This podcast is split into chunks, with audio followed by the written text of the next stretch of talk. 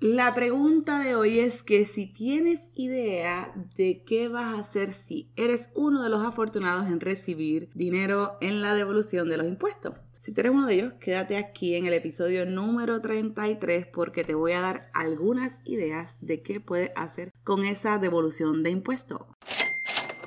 Hola, hola, te doy la bienvenida a este tu podcast Valentía y Autenticidad. Mi nombre es Yashira Villahermosa y te ayudo a administrar lo que tienes tu tiempo, dinero o relaciones y alcances tu máximo potencial para que crees la vida que tanto anhelas. Ya estamos en febrero, señores. Dime cómo te fue enero, cómo vas con las resoluciones. Yo no soy mucho de las creencias de resoluciones, pero ¿cómo vas con las metas que te trazaste? La otra pregunta. ¿Cómo va tu mentalidad financiera? En este mes pasado trabajamos con la mente.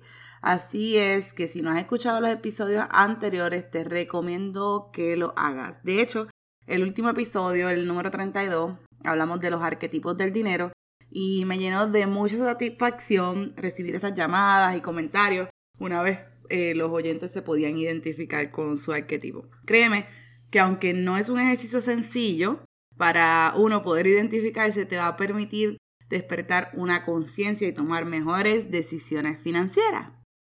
Hoy a las 7 y media estaré dando el taller de finanzas en pareja, así que si ya tú te registraste, recuerda verificar tu email, ahí están todos los detalles. Si no pudiste registrarte, pues lo siento, ya cerramos el registro. Y está pendiente entonces para el próximo. ¿Qué vamos a hacer entonces con ese dinero que recibes de impuestos? Mira, pudieras considerarlo como un dinero extra y aprovecharlo de distintas maneras. Si me has escuchado antes, sabes que te he dicho la importancia de presupuestarte. Eso quiere decir, presupuestarte quiere decir decirle al dinero dónde va. Y eso es exactamente lo que vas a hacer una vez sepas cuánto dinero te devolverán de los impuestos. Te doy un consejo. Cuando tú sabes lo que hacer con tu dinero, tú tienes poder. Así que la idea número uno que te quiero dar hoy es priorizar de acuerdo a tus necesidades y no a tus emociones. Vete al episodio número 31 donde te hablo de las emociones y el dinero, así que ahí vas a tener muchos más detalles. Pero te voy a dar un ejemplo. Eh, tu vehículo quizás necesita un cambio de, goma, de llantas, neumáticos, como le digan en tu país. Y es probable que entonces este dinero tú una vez lo recibas, pudieras usarlo para eso. De eso estoy hablando, de ese tipo de, necesidades que están ahí, que están latentes y que tú necesitas el vehículo para ir a trabajar o transportarte. Otra, otra prioridad puede ser que tengas alguna condición de salud que no te hayas atendido porque pues, el dinero no te alcanzaba, pues es un buen momento para atenderla ahora, eh, así como algún tratamiento dental que te quieras hacer.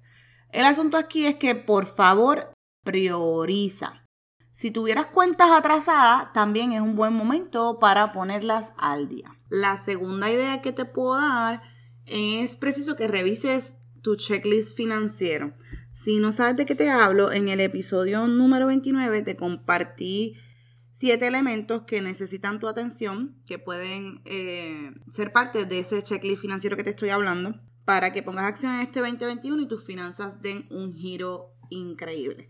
Entonces, tú revisas ese checklist financiero y desde ahí tú dices, ok, ¿qué es lo que yo quiero trabajar?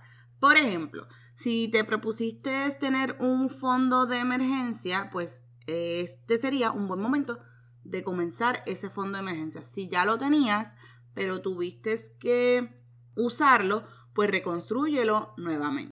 Otra cosa que puedes hacer de ese checklist financiero, ahí está el plan bola de nieve, eh, lo mencioné, y es, es sencillo, o sea, escoge la deuda más pequeña y sáldala, ya. Porque esto te va a dar la motivación que necesitas para continuar con ese plan de saldo de deudas. De eso mm, es que me refiero. Vete al episodio 29 y vas a tener más detalles. Otra idea, invierte en ti.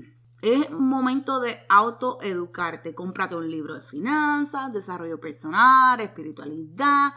Separa una sección de mentoría. Puedes hacerlo eh, financiera conmigo si quieres mejorar esa área.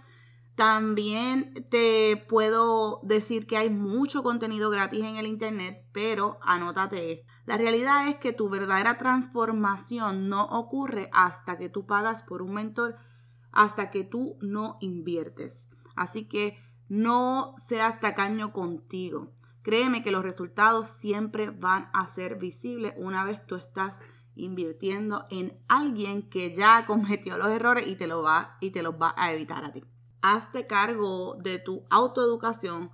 Si quieres crecer, necesitas hacerlo. Y te digo otra cosa, yo lo sé. Crecer también duele. Pero eso es tema para otro programa. Eh, otra cosa que puedes invertir en ti es si estás hace tiempo que quieres emprender algún proyecto, pues con ese dinero puede ser que puedas comenzar a hacerlo, como también invertir en ti. Se trata de darte cariño, hacerte el pelo, comprarte alguna ropa, algo que te haga sentir bien, que no tiene que ser extremadamente costoso, o sea, que, que dejes de hacer una cosa para hacer la otra. El asunto es el balance aquí. La cuarta idea que te puedo dar es que podrías pagar o saldar la tarjeta, esas tarjetas de créditos que, que te tienen al borde de la locura. Y una quinta idea que te puedo dar es si ya tú has saldado tus deudas, ¿verdad? Y estás como yo, que lo que tienes son utilidades e hipotecas, así que eso me pone muy feliz. Lo que puedes hacer es que si te llega ese reembolso es ponerle ese dinero extra entonces al principal para que esa deuda de la hipoteca vaya bajando más rápido. Lo próximo, si ya salda, ya tú eres libre totalmente de deuda, pues invierte dinero.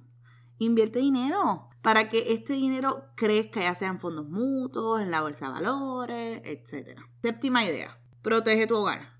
Depende del lugar donde vivas y las condiciones atmosféricas, por ejemplo, en Puerto Rico, todos los años hay época de huracanes.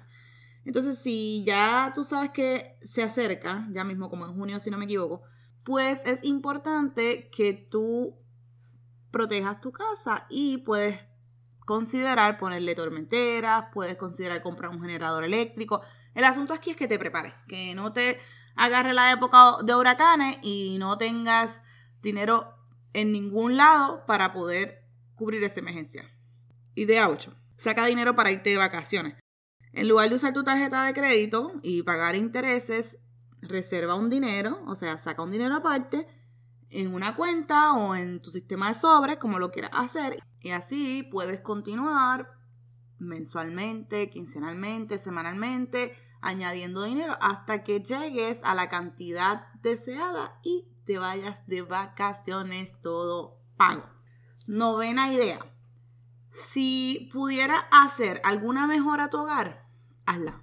Pero acuérdate que la primera idea era priorizar, así que siempre es importante que sepas, estés claro qué es la prioridad en este momento. La idea número 10 es que practiques la generosidad.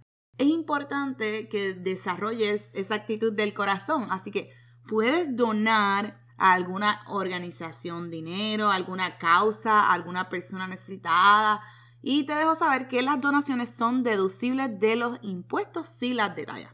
Eh, la idea 11 es que también puedes separar ese dinero de reintegro en diferentes cuentas o si usas tu sistema de sobre para esas compras futuras importantes que ya tú tienes en mente realizar.